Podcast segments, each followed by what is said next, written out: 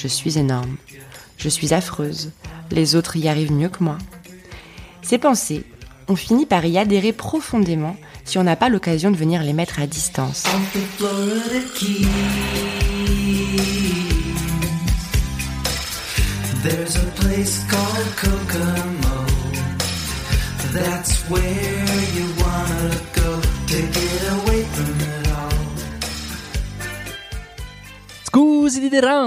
C'est Charles Brumeau, diététicien. Bienvenue à Dans la poire Chillax. C'est le format un peu différent de Dans la poire puisque je laisse la parole à des intervenants tout l'été pour qu'ils puissent parler de vous, avec vous, pour vous, chacun avec leur sensibilité.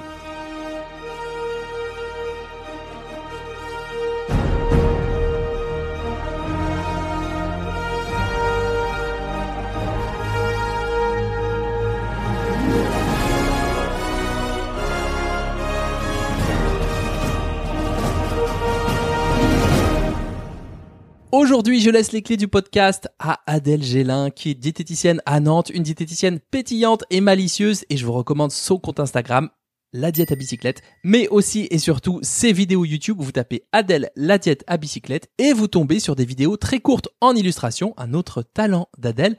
Moi, ma préférée, c'est la métaphore de la petite plante, hein, très utile pour celles et ceux qui font attention à mais qui ont des difficultés à prendre soin de leur personne juste parce qu'elles le valent bien, quoi. Voilà, je vous laisse avec Adèle qui va vous faire voyager dans l'univers de nos pensées.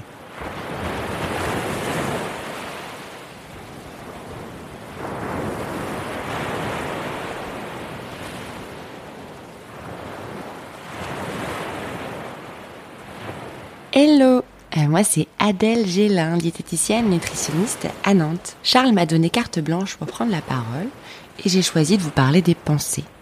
Quand on travaille avec les TCC, les thérapies cognitives et comportementales, l'étude des pensées est essentielle. Nous ne pouvons pas nous empêcher de penser. Chaque jour, c'est 12 000 à 60 000 pensées qui nous traversent.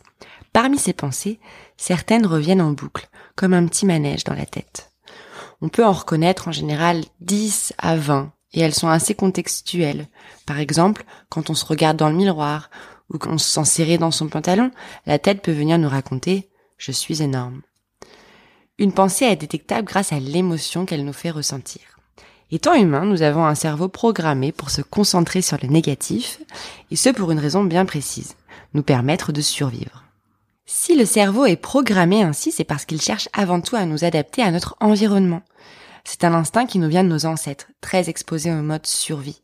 Notre environnement ne présente plus à l'heure actuelle autant de dangers que par le passé, mais notre amygdale, chef d'orchestre des informations sensorielles, s'active toujours de la même manière.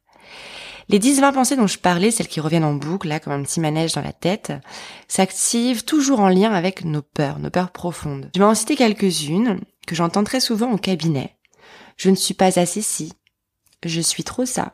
Je n'y arriverai jamais. J'en suis incapable. Je suis affreuse. Les autres y arrivent mieux que moi. Ces pensées, on finit par y adhérer profondément si on n'a pas l'occasion de venir les mettre à distance. Et hum, il y a forcément une réponse comportementale liée à ces pensées. Si on reprend la logique, les pensées ont bien une fonction liée à une intention. Parfois celle de nous protéger de l'échec, de l'exposition, de nous protéger du danger. Quand on se dit qu'on est trop ci ou pas assez cela, c'est peut-être qu'on a peur de l'abandon, du rejet, notre histoire personnelle y étant sûrement pour quelque chose. Quand on s'intéresse un peu plus à ces pensées dures que l'on a, on peut aussi observer l'impact qu'elles ont sur notre vie, nos actions. L'émotion liée à une pensée peut être si inconfortable qu'elle peut créer un comportement évitant qui fonctionnera peut-être à court terme, comme boire de l'alcool ou manger des aliments réconfortants. Elle pourra aussi être subie et augmenter encore l'inconfort, la souffrance, ou bien induire des comportements de lutte, de combat, à l'image des régimes restrictifs, quand la peur de grossir est très puissante. On peut rester très longtemps coincé dans ce type de réaction comportementale. On peut aussi apprendre à venir s'intéresser de façon très curieuse à ces pensées. D'abord en les identifiant, simplement en les nommant, comme pour les sortir de sa tête et venir les regarder. Puis en observant l'impact sensoriel et comportemental où est-ce que ça se passe dans mon corps? Quelles conséquences ça a? Et ensuite, en allant s'intéresser vraiment à elle. Vous savez, comme si on rencontrait quelqu'un. Salut. Ça fait longtemps que tu es là? T'as atterri comment par ici? C'est quoi ton rôle à toi? Tu te donnerais quelle note au niveau utilité? Ce serait comment si tu disparaissais? Comme je l'ai évoqué, les pensées feront toujours partie intégrante de nos vies. On ne peut pas les faire disparaître, mais on peut s'y intéresser, les mettre à distance, faire le tri, et apprendre à avancer vers ce qui est bon pour nous en compagnie de ces pensées. Et je vais terminer avec une petite citation. Réussir à faire fleurir une pensée, cela demande tout un effort de réflexion. Joli programme, n'est-ce pas? Allez, sur ce, je vous souhaite de venir planter les plus douces pensées cet été. Salut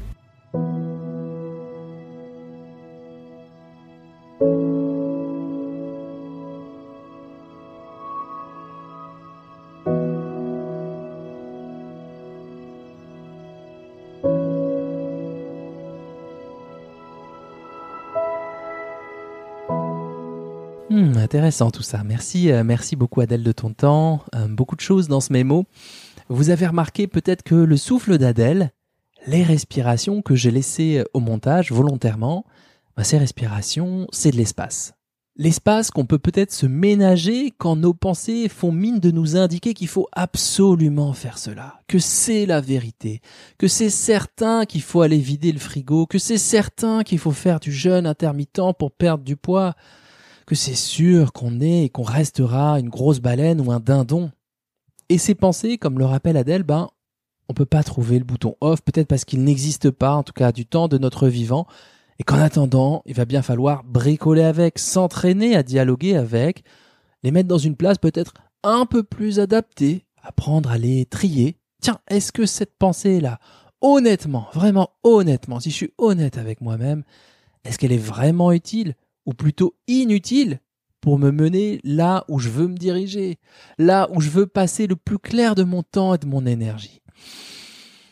Les spécialistes du comportement auront bien reconnu qu'il s'agit de diffusion cognitive, hein, autrement dit l'art de reconnaître ses pensées tout en reconnaissant que nous ne sommes pas nos pensées et qu'on peut peut-être apprendre à marcher avec, à danser, à les faire virevolter pour nouer une relation plus apaisée quand elle nous traverse.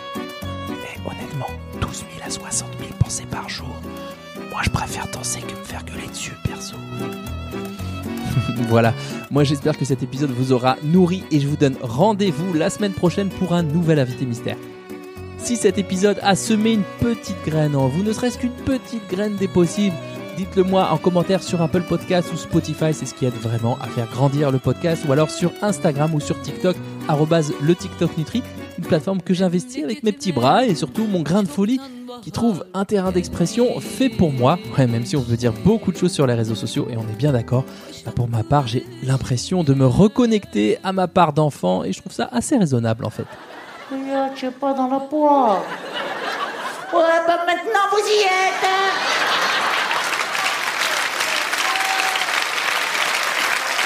ah non, non, non. Il faut pas se laisser faire, vous avez compris Je vous souhaite un bel appétit de vivre et à très vite pour un nouvel épisode dans la Poitilac.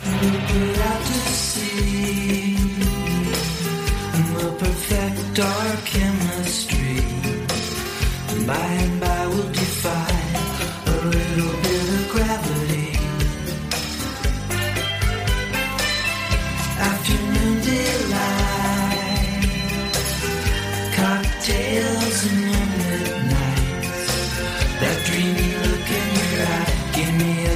biblical